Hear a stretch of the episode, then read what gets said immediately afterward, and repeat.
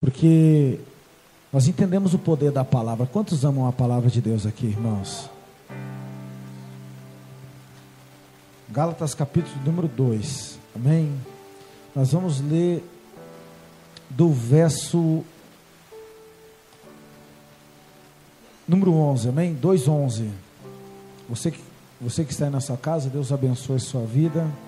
Gálatas capítulo número 2, verso número 11. A palavra de Deus diz assim: É um texto meio longo, amado. Eu quero ler até o 21, porque ele é lindo demais.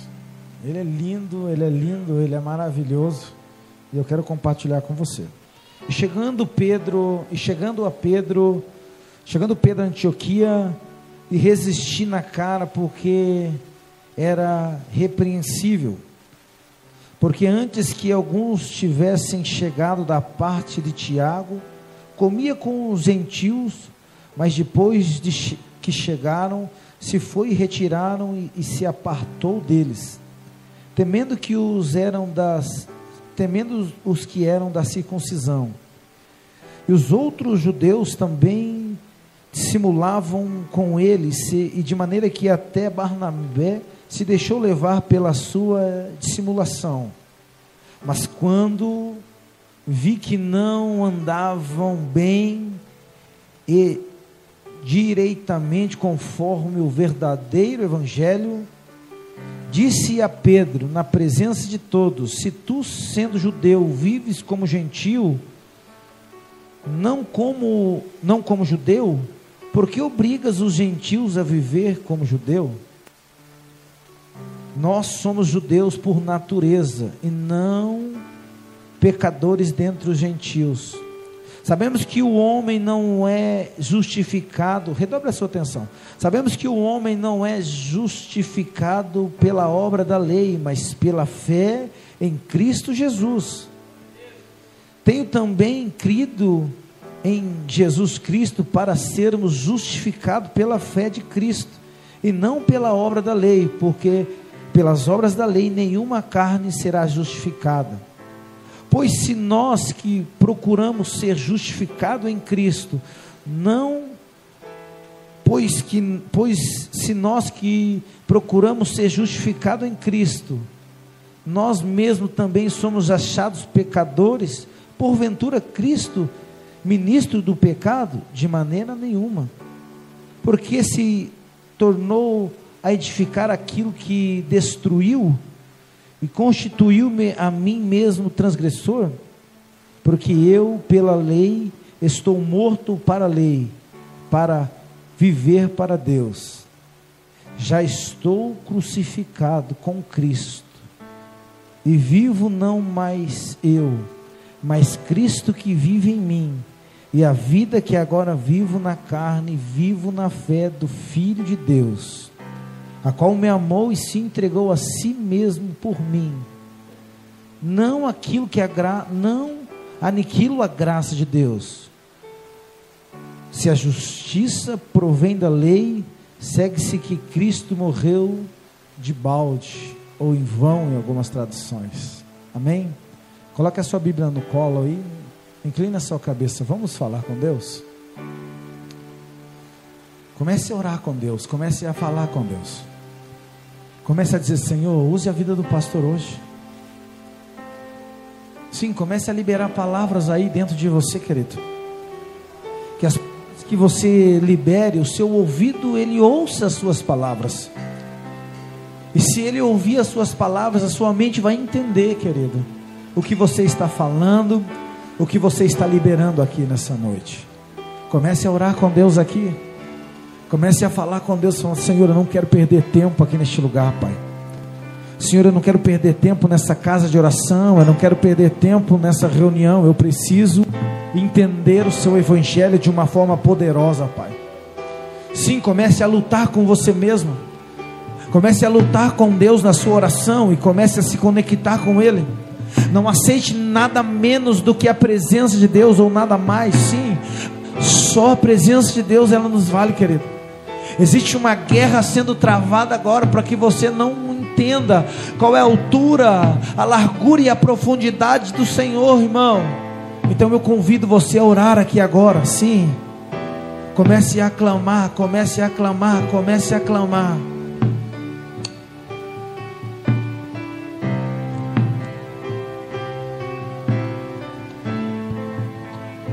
Comece a clamar, querido. Olhei em seus olhos e foi embora o medo.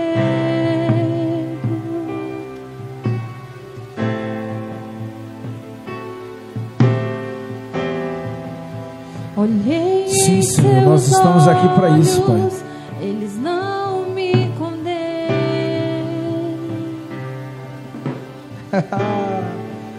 Você consegue falar com Deus?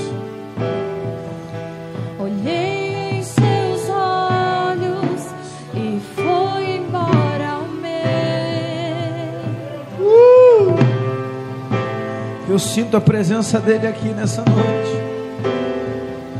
Olhei em seus olhos, eles não me condenam.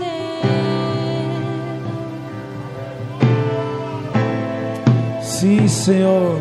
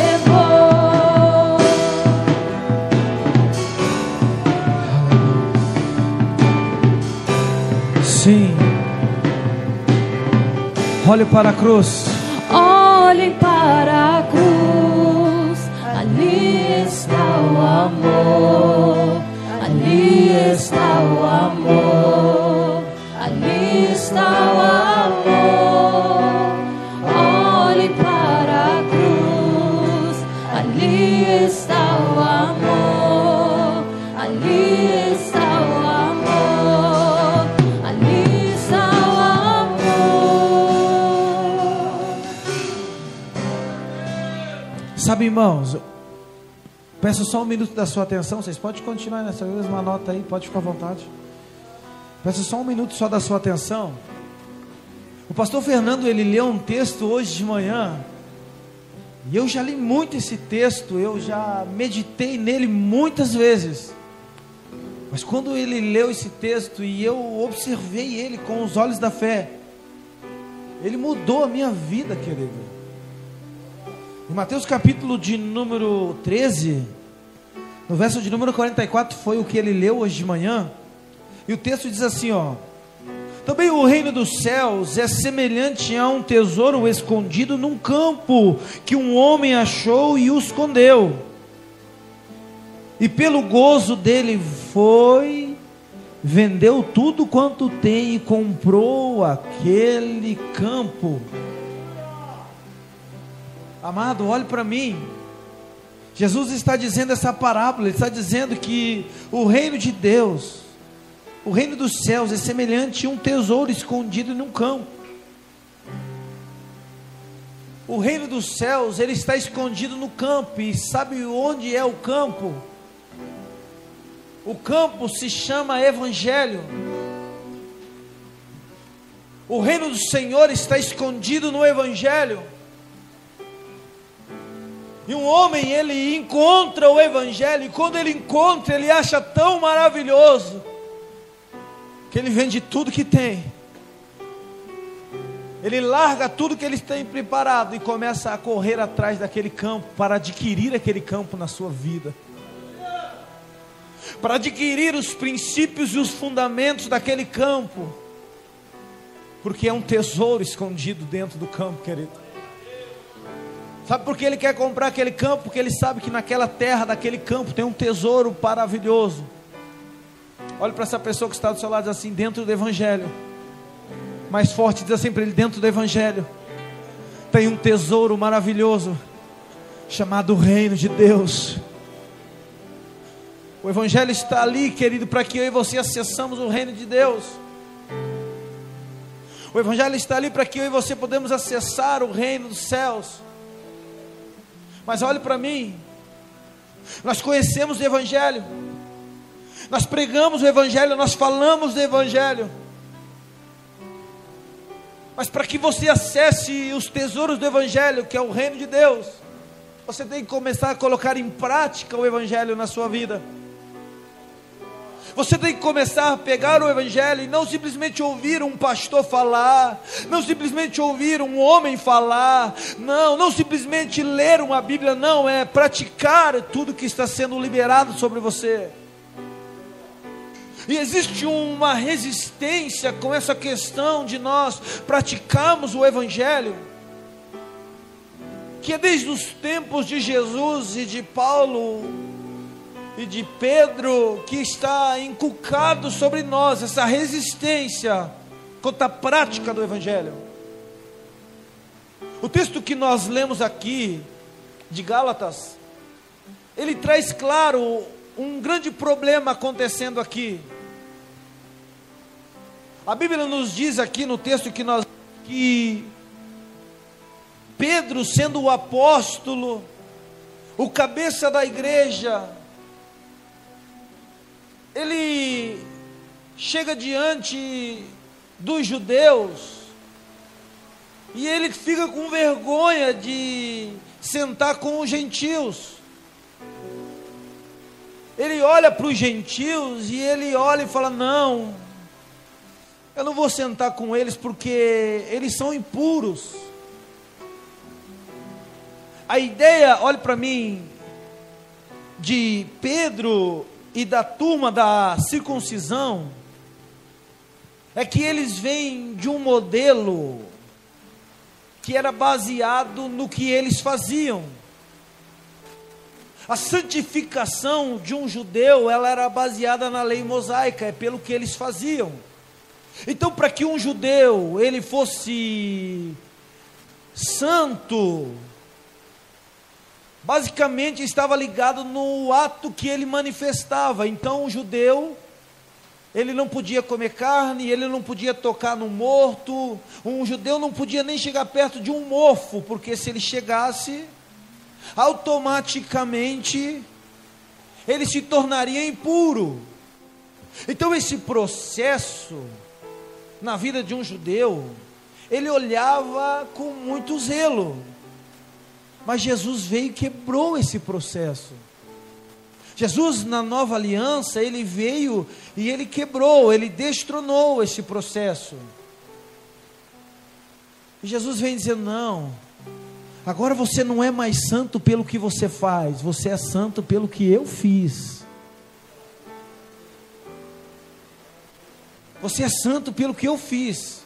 E olhe para mim, a turma da circuncisão, a turma ali, e essa turma, eles eram crentes, eles criam em Jesus, eles acreditavam em Jesus, mas eles achavam que um gentil não era digno de estar diante de Jesus.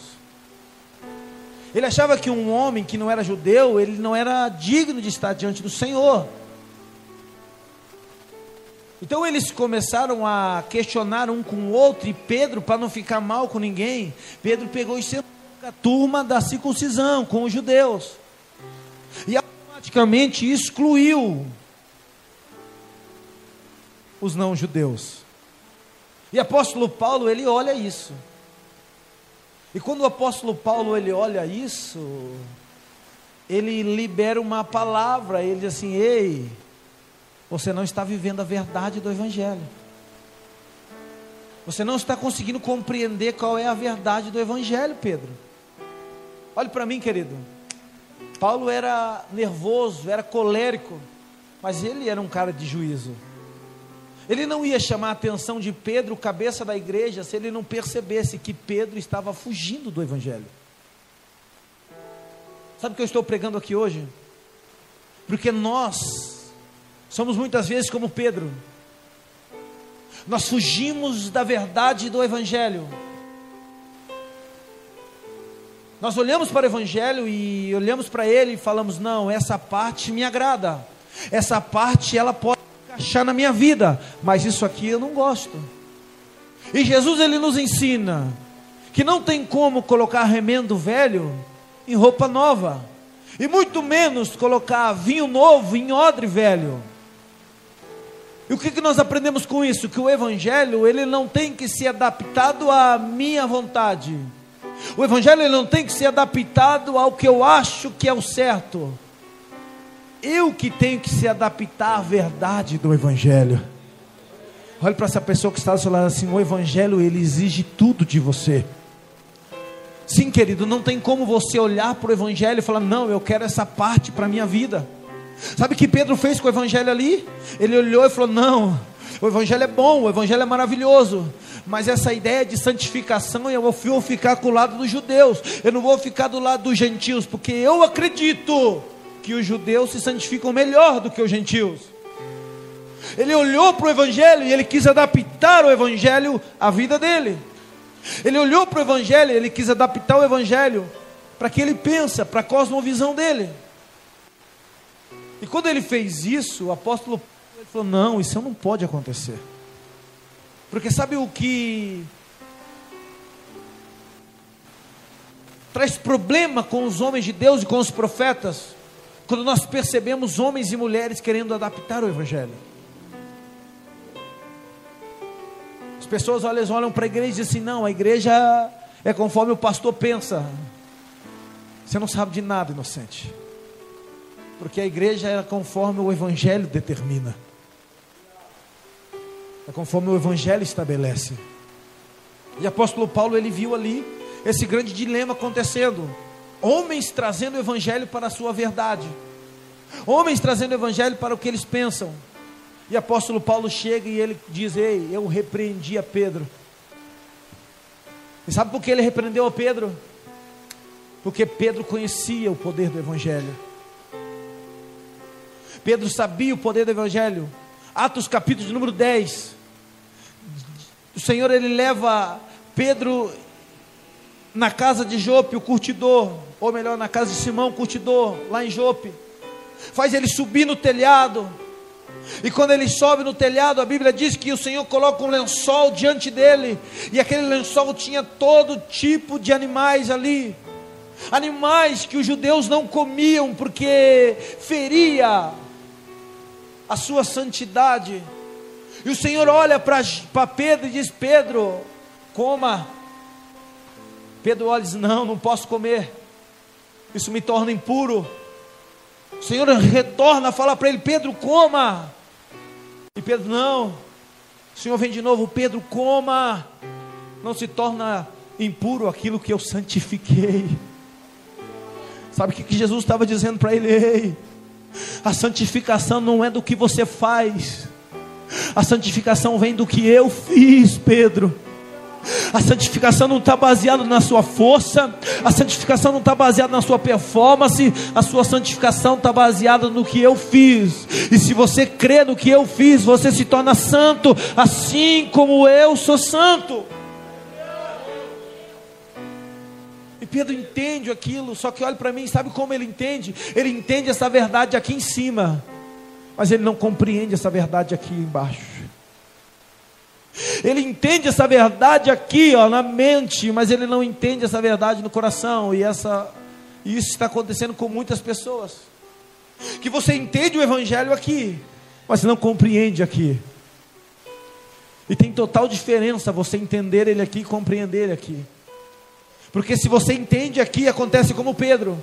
Pedro entendeu aqui, viu Deus falar, mas quando ele chegou em determinado lugar da sua caminhada, apóstolo Paulo teve que chamar a atenção deles e dizer: Ei, cara, você sabe do Evangelho, e por que, que você não está vivendo isso?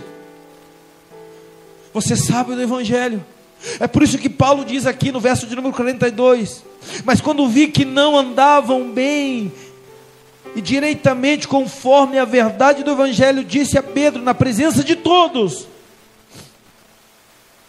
Paulo repreende a Pedro, ele repreende a ele, dizendo: Ei, cara, você, você não está entendendo.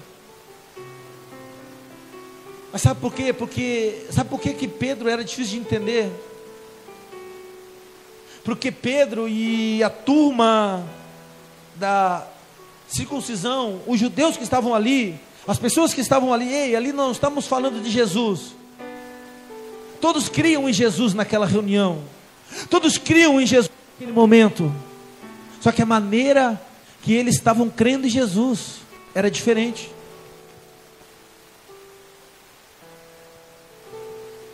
Barnabé que se deixou levar, Pedro, a turma da circuncisão, eles estavam crendo que eles criam em Jesus, por isso eles obedeciam a Deus e depois eles eram salvos. Eu vou repetir: eles criam em Jesus, obedeciam a Deus, por isso eles eram salvos. Eles acreditavam que pelo que eles faziam, pelo, pela forma deles obedecerem a Deus, com a sua santificação, eles eram salvos. Mas aí Paulo ele vem no verso de número 16 e ele deixa bem claro: ei, vocês creram, vocês começaram a obedecer e por isso vocês já acham que são salvos. Mas o que o mestre nos ensinou é que nós cremos, somos salvos e por isso obedecemos a ele. Nós cremos, somos salvos pelo que ele fez e por isso nós começamos a obedecer. Apóstolo Paulo, ele traz o coração do evangelho no verso de número 16, querido. E ele diz assim, ó: Sabendo que o homem não é justificado pelas obras da lei, ei, não é pelo que eu faço, é pelo que ele fez por nós é pelo que ele manifestou na cruz, não é pelo que eu faço, se eu sou bonzinho, se eu sou é, é, atraente, se eu sou obediente, não é pelo que eu faço. Sabendo que, que o homem não é justificado pelas obras da lei, mas pela fé em Jesus Cristo. Temos também crido em Jesus Cristo para sermos justificados pela fé de Cristo e não pelas obras da lei, porque pelas obras da lei nenhuma carne será justificada. Olhe para mim. Sabe qual foi o grande problema aqui? Eles entenderam aqui, Pedro entendeu que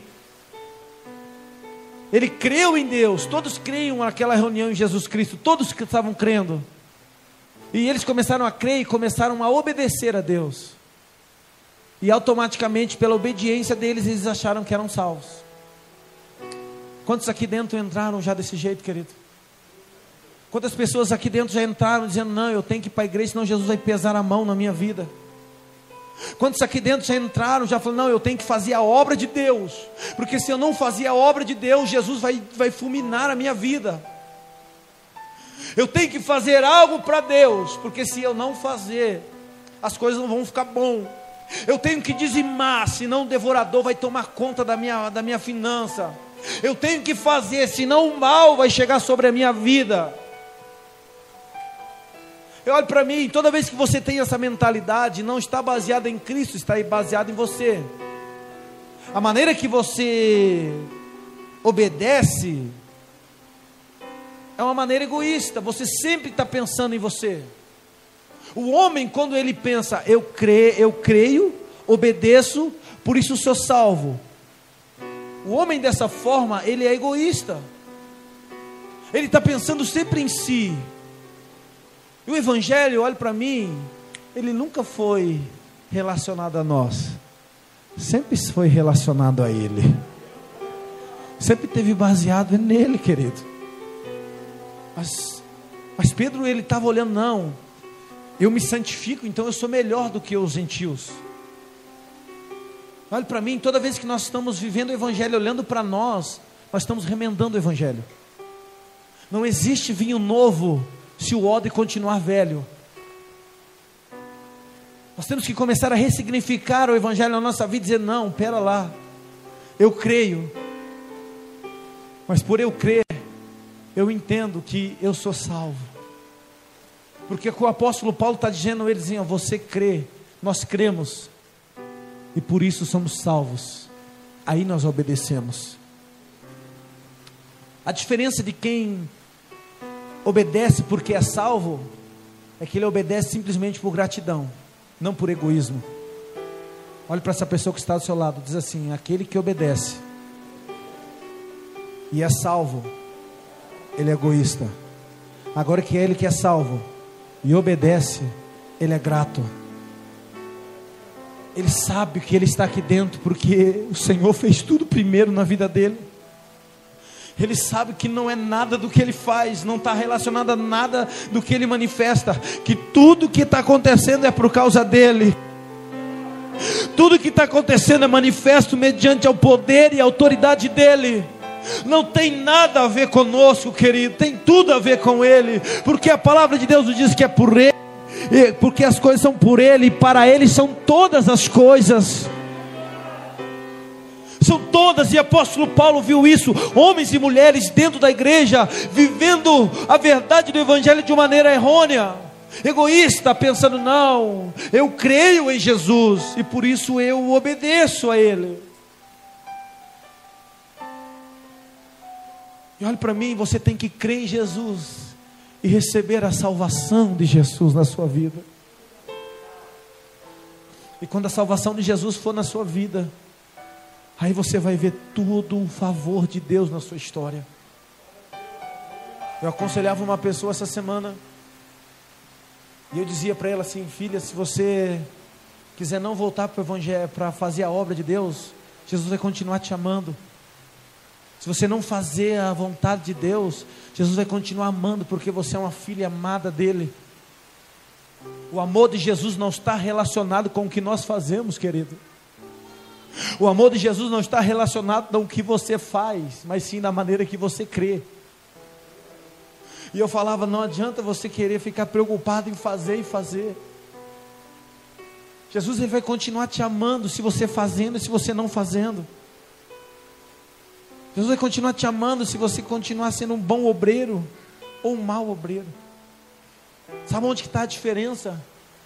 A diferença, querido, que você não fazer é você não participar do que ele está fazendo. Aquele que creu, é salvo, ele quer participar do que Jesus está fazendo. A única vontade dele é dizer: Senhor, deixa eu participar de tudo isso. Não existe condenação no coração dele, existe uma disposição de viver do lado de Jesus. Não existe uma culpa nele porque ele está dizendo: não, eu já fui salvo. Eu não preciso carregar esse peso mais na minha vida. Eu não preciso carregar esse fardo mais na minha vida. Eu sou salvo e por isso eu, por eu ser salvo, eu quero viver tudo que Jesus está permitindo eu viver. Você está conseguindo entender isso, querido? Sabe que eu estou entregando algo para você, para você virar uma chave na tua vida. E você começar a entender que você foi salvo não porque você é bonitinho, não porque você é atraente, não porque você correu dentro de uma igreja. Nós começamos a dizer assim: ei, você aceitou a Jesus, ei, querido, isso é um engano. Não fomos nós que aceitamos a Ele, foi Ele que nos aceitou. Aí o apóstolo Paulo começa a dizer assim: ei, o problema de vocês, que vocês acham que viver o Evangelho é pelo que vocês fazem. Moralmente vocês estão equivocados. A fé em Jesus Cristo é pelo que ele fez. Aí ele começa a compartilhar um testemunho dele. Ele começa a dizer assim: Ei, eu já não vivo, eu, melhor, melhor dizendo, já estou crucificado com Cristo. E não vivo mais eu, mas Cristo que vive em mim. E a vida que eu vivo agora, eu vivo na carne. Olha para mim.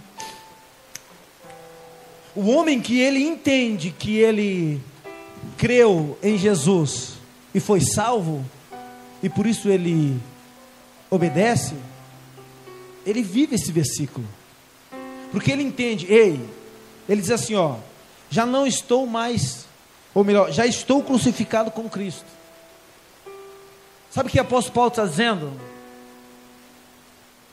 Que lá na cruz, era ele que estava pendurado. Olhe para essa pessoa que está do seu lado e diz: lá na cruz, era você que estava pendurado. Mas quando Jesus ressuscitou, porque lá na cruz ele era depositado o pecado em pessoa, eu e você. Nós estávamos mortos lá naquela cruz com ele. Mas quando ele ressuscitou no terceiro dia, ele ressuscitou como um leão. Ele ressuscitou santo, poderoso, rei sobre todas as coisas. E sabe o que, que o apóstolo Paulo diz? Ei, eu fui crucificado com ele, mas eu vivi com ele, eu ressuscitei com ele, eu estou vivo com ele. Sabe o que eu quero te dizer? Jesus tomou os seus pecados lá na cruz, e na ressurreição você tomou as medalhas com ele.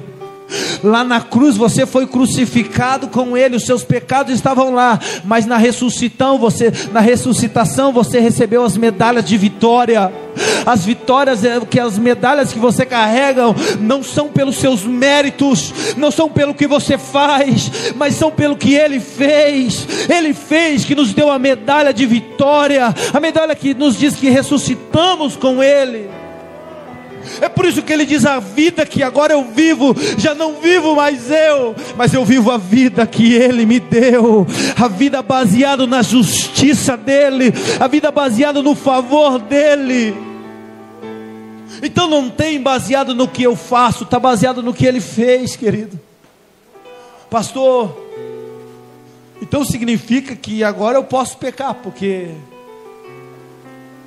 agora está liberado. Não, ao contrário.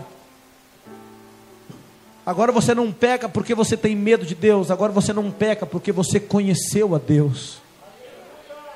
Não, olhe para mim.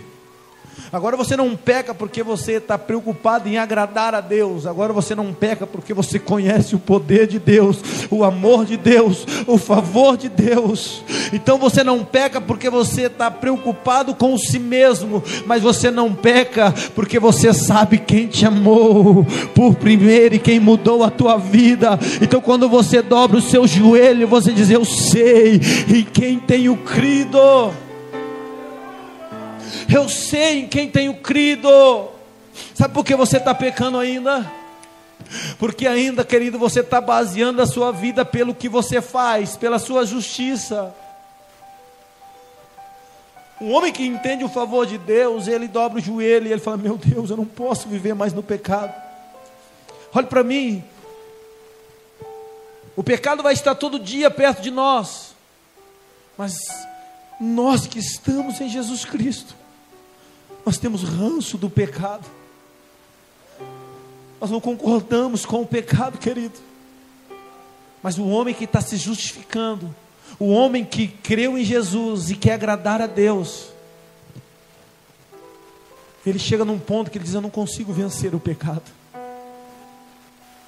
É muito difícil vencer, então eu vou cair de cabeça no pecado. Mas o homem que é sal, que crê em Jesus Cristo e é salvo, ele entende o amor de Deus, ele fala: Não, eu não posso viver mais nessa vida de pecado. Eu não posso viver mais nessa vida. É por isso que o apóstolo Paulo diz assim: Ei, não vivo mais eu, mas é o poder de Jesus no meu coração, é o poder de Jesus na minha vida. Oh, amado, sabe por quê? Você não consegue firmar na igreja. Sabe, jovem, por que você não consegue ter uma vida firmada? Porque você está querendo agradar a Jesus. Olhe para essa pessoa que está do seu lado, é impossível agradar a Jesus.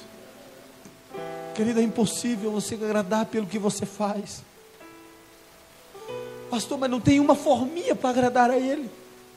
Não tem um jeitinho que eu possa agradar a Ele. Sabe como é que você pode agradar a Ele? Crendo em tudo que Ele fez por você.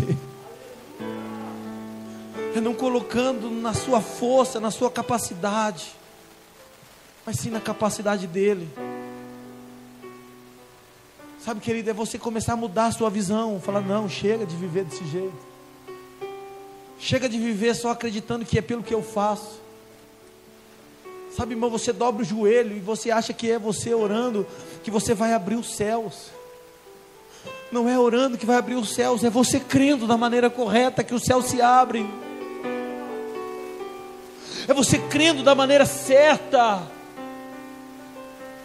Se você não crê da maneira certa, as coisas não acontecem.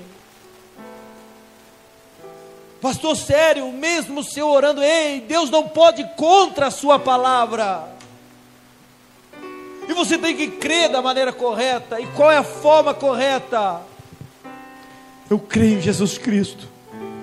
Abra os meus braços, aceito toda a tua obra na minha vida. Eu aceito a salvação, eu aceito tudo que o Senhor tem para mim. Eu aceito que eu sou filho amado. Eu aceito que eu sou ungido, que eu sou escolhido. Eu aceito, Senhor, tudo que o Senhor tem. Eu aceito a sua obra na cruz. Eu aceito todo o seu plano, todo o seu projeto. E por eu aceitar tudo isso, é, Senhor, eu quero obedecer o Senhor daqui para frente. Eu quero obedecer o Senhor a minha vida. Eu quero servir, obedecendo a Ti, Pai, porque eu entendi que aquela cruz era minha, mas o Senhor, Pai, tomou sobre si as nossas enfermidades, o castigo que me traz a paz estava sobre si, Pai, e sobre as Suas pisaduras, o Senhor tem sarado a minha vida, o Senhor tem sarado a minha história, sim, Senhor, eu estou crendo da maneira correta, estou tomando conta, estou tomando posse dessa chave na minha vida, estou tomando posse desse poder que o Senhor liberou para os filhos amados. Sim, é a maneira que você crê que vai transformar. Mas sabe o que, que ele diz assim? Ele diz assim, ó. Não, mais, não vivo mais eu, mas a, a vida que agora eu vivo na carne, vivo na fé do Filho de Deus a vida que nós vivemos é uma vida na fé, querido. Olhe para mim, o que é a fé? A fé é o firme fundamento das coisas que não se veem, mas que se crê. Sabe o que eu estou querendo falar com você hoje? Para você sair da turma da circuncisão, para você sair da turma de Pedro, da turma de Barnabé, de Tiago, e começar a andar na turma de Paulo, dizendo: Ei, cara, eu sei da maneira que eu estou crendo. Sabe quando mudou a minha vida? Quando eu comecei a entender isso. E para mim, a obra de Deus, ela não é mais um trabalho. Para mim, a obra de Deus, ela é uma oportunidade de eu conhecer as coisas de Deus. Para mim, a obra de Deus, ela não é um sacrifício estar aqui. Para mim, a obra de Deus é um prazer estar aqui diante dEle. Olha para mim, eu fui pastor por muitos anos e eu achava isso daqui, que o fardo era pesado. Sim, sabe por que o fardo era pesado? Sabe por que o fardo era pesado? Porque eu criei e queria obedecer, eu queria fazer, eu queria lutar, eu queria fazer, eu queria fazer, eu queria fazer. E não está baseado no que eu faço, está baseado no que ele fez. Quando eu entendi isso, ele falou: Não, você não precisa ficar preocupado em fazer, você precisa ficar preocupado em crer da maneira certa. Quantos estão me entendendo aqui nessa noite? Olha que interessante isso, e eu vou concluir.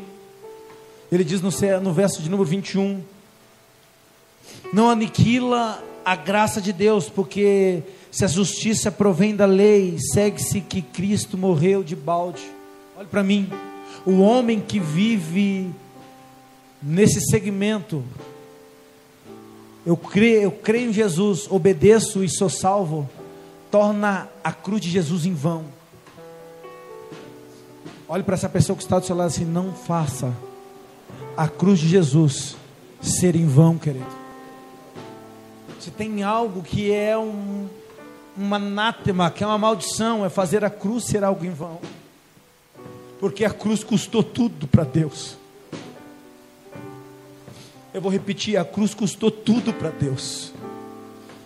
É por isso que Jesus, quando estava na cruz, ele vira. Muitos dizem que ele vira por causa do pecado, ele não compactou o pecado, então ele virou as costas para Jesus. Mas eu sou pai, Eu acho que ele virou porque ele viu o filho amado dele ali. Como um filho, ele falou: Meu Deus, se eu olhar, eu vou fulminar essa terra. Então a cruz foi custou tudo para Deus. E aquilo que custou tudo para Deus, nós não podemos ser em vão, querido. Nós temos que viver da maneira certa em Jesus Cristo. Nós temos que viver da maneira, não, eu estou crendo que eu fui salvo. E por eu ser salvo, querido, eu quero viver uma vida em santidade a Deus. Eu quero viver uma vida santa e separada por Jesus Cristo. Por Ele me salvar, por Ele transformar a minha casa. Eu quero entregar por inteiro é por isso que aquele texto que diz que o tesouro, que o reino de Deus é como um tesouro escondido num campo, sabe o que é isso? É quando um homem entende que ele encontrou algo valioso. Ele encontrou algo valioso, ele falou: Quero viver por esse algo valioso. Olhe para mim, quando você entende o poder do Evangelho na tua vida, é algo valioso e você não troca nada por ele. Se for necessário ter que enfrentar o cabeça da igreja chamado Pedro, eu enfrento ele, porque eu entendo o propósito e os fundamentos que ele colocou dentro do meu coração. É por isso que o apóstolo Paulo enchia a boca e dizia: Não vivo mais eu. Para mim terminar aqui agora. Se apóstolo Paulo chegasse perto de você e ele olhasse para a sua vida dentro do Evangelho, será que ele ia repreender você como ele repreendeu Pedro? Se ele olhasse para a tua vida agora, apóstolo Paulo, como ele viu Pedro, como ele viu Barnabé, Barnabé era amigo dele, irmão. E ele deixa bem claro, até Barnabé se deixou levar. A indignação dele acho que devia estar Se apóstolo Paulo chegasse diante de você hoje e visse o evangelho que você está vivendo, será que ele ia repreender você? Ou será que ele ia olhar e falar, cara, estamos juntos nessa guerra, mano. Você chora daí que eu choro de lá. Você se alegra daqui que eu se alegro de lá. Ou será que ele ia chegar diante de você e falar, cara, volta novamente à verdade do Evangelho. Ou será que ele ia chegar em você e falar: Ei, chega de mimimi, cara, volta de novo aos fundamentos do Evangelho na sua vida. Volta de novo a viver tudo aquilo que você viveu. As pessoas dizem assim: Uau, como o pastor aguenta. Sabe como o pastor aguenta? Porque o pastor não está baseado no que ele faz, o pastor está baseado no que Jesus fez. Então o pastor está aguentando, não, porque se fosse por mim eu já tinha desistido faz hora, mas pelo que ele fez é impossível o homem desistir, querido. O homem, quando desvia da presença de Deus, irmãos, quando ele desvia, sabe por quê? Porque ele nunca entendeu a cruz de Jesus. Porque aquele que entende a cruz de Jesus, irmãos, é impossível ele largar a cruz de Jesus, é impossível ele largar a obra de Jesus. Se coloca de pé, querido. Eu não vou pregar mais nada, não, meu Deus.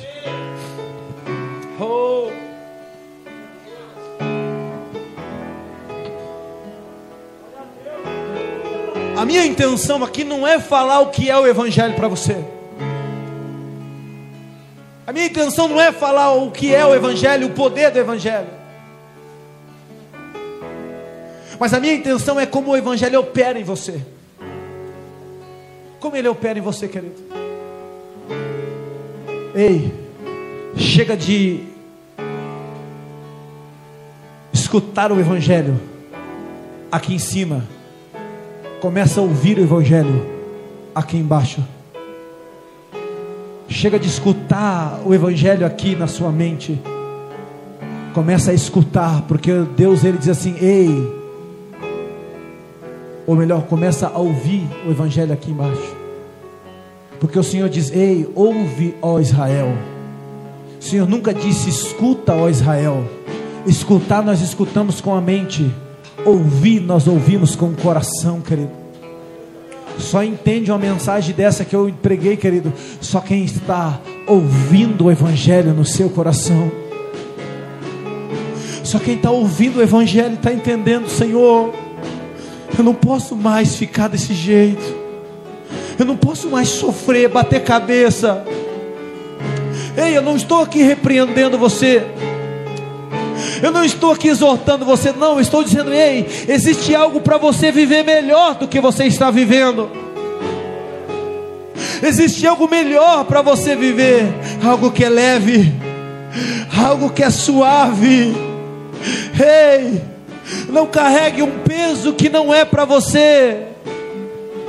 Confia nele, confia nele, confia nele. Confia nele, entrega hoje a tua vida. Entrega hoje a tua vida. Entrega hoje a tua vida, confia nele, confia nele.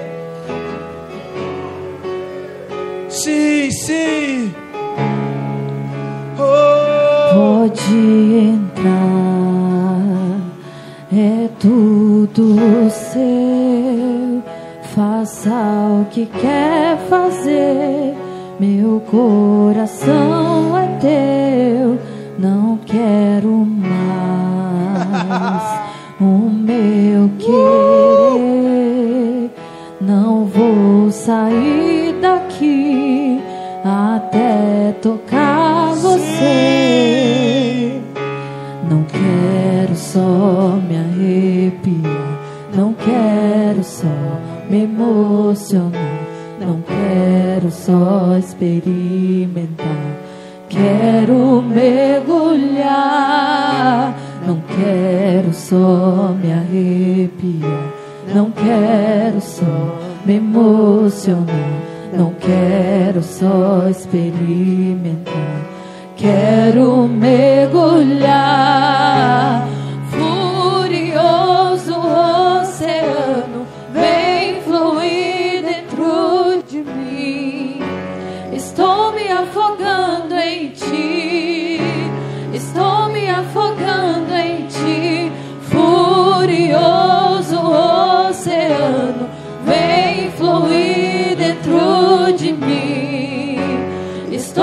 afogando em ti, estou me afogando em ti, furioso oceano, vem fluir dentro de mim.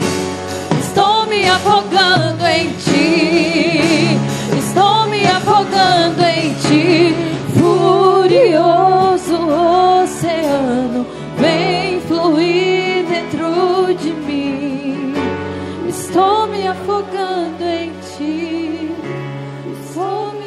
Sabe, querido, o oceano de Deus, da presença de Deus, tem duas formas de ser medida: tem a largura e a profundidade. Muitos lugares vão apresentar para você a largura, e a largura você olha de fora. A largura você olha o oceano da presença de Deus de fora. Mas o evangelho que nós estamos pregando, ele exige você ver a profundidade. E a profundidade tem que ser dentro dele, é dentro dele. A profundidade ela tem que ser inserida dentro dele. Então não tem como você simplesmente viver um evangelho vendo a largura do oceano de Deus. O evangelho que nós, como filhos do reino, apresentamos a você, é necessário você mergulhar mergulhar dentro do Senhor, dentro do Evangelho, dizer: Senhor, eu quero ver aonde vai essa profundidade. Eu quero ver aonde está indo essa profundidade desse Evangelho, o que Ele está transformando no meu coração, o que Ele está transformando na minha vida. Olhe para mim, você pode sair daqui dizendo: Não, eu estou vendo a largura dele. Ele é grande, ele é maravilhoso, ele é poderoso, ele é extraordinário. E Deus vai continuar te amando. Mas o que nós queremos aqui essa noite hoje é dizer para você: não fique vendo a largura, experimente a profundidade que Ele tem para você aqui essa noite. Experimente a profundidade do Evangelho para você. Sim, a profundidade do Evangelho vai trazer maturidade. A profundidade do Evangelho vai trazer maturidade para o teu coração. Sim, Pode entrar. erga sua mão bem alta e cante É conosco. tudo seu, faça o que quer fazer. Meu coração Sim, é mais fundo, teu. Entra mais fundo. Quero mais. Lute, entra mais fundo. Eu querer, não vou sair daqui. Sim, Senhor. Até tocar você. Cante a Ele. Não quero só me arrepiar. Não quero só me emocionar. Não quero só experimentar. Quero mergulhar.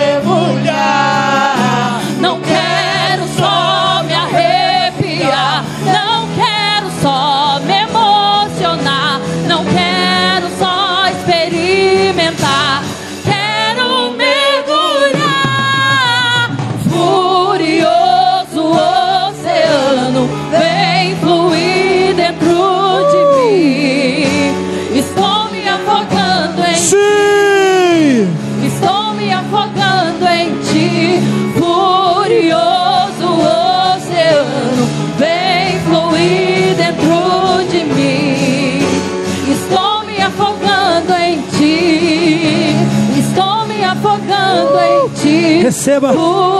Receba Jesus. Receba Jesus. Receba Jesus aí, querido. Estou me afogando em ti. Estou me afogando em ti. Furioso oceano, vem fluir dentro de mim.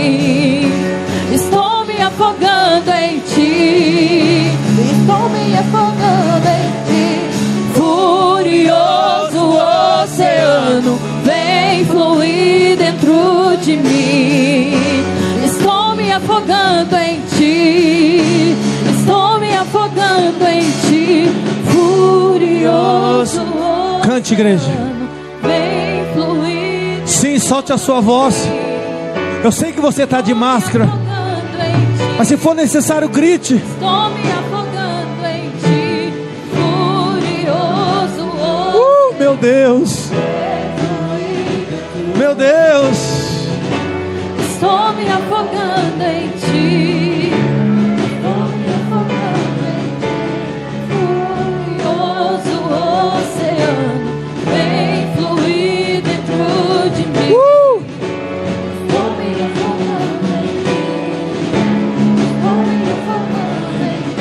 Senhor. Pai, nós oramos junto como igreja, Pai, aqui agora. Oh! Nós oramos como igreja aqui agora, como família da fé, Pai. Nós atraímos o Senhor que queremos ir mais fundo. Queremos romper agora, Pai.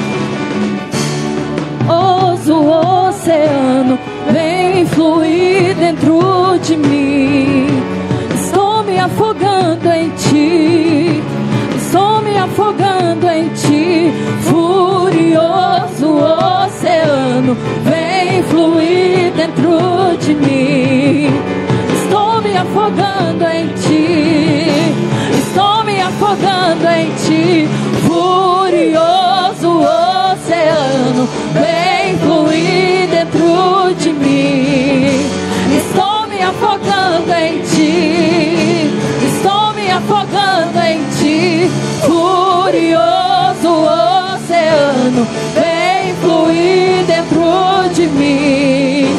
Estou me afogando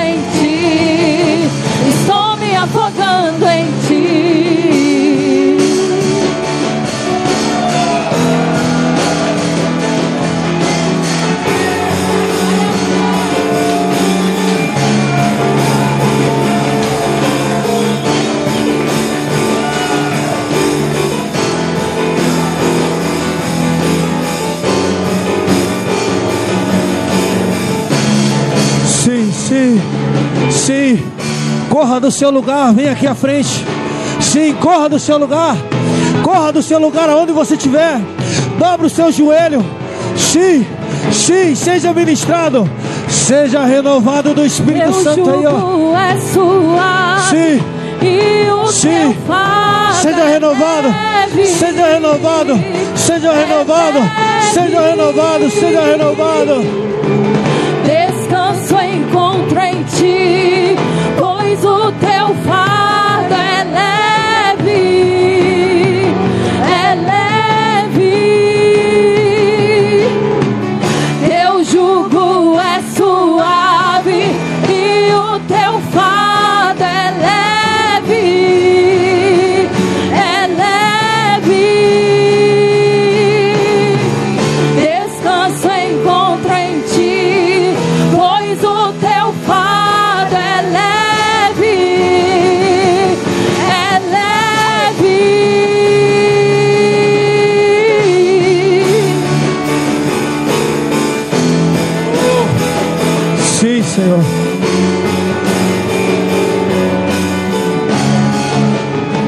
sua mão em direção à sua casa.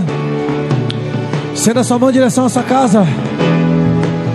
Nós vamos continuar adorando aqui. E eu convido você a você ficar aqui. Deus quer falar com você ainda. Estenda sua mão em direção à sua casa. Senhor, obrigado, Pai. Dê uma semana abençoada para este homem, para esta mulher, Pai. Meu Deus, meu Deus, meu Deus, que presença, Pai. Que coisa maravilhosa, que coisa extraordinária. Sim, Senhor, obrigado, Pai. Senhor, meu Deus, Pai, todos aqueles que assistiram conosco, Pai. Em nome de Jesus Cristo, honre eles. Em nome de Jesus, Pai, em nome de Jesus.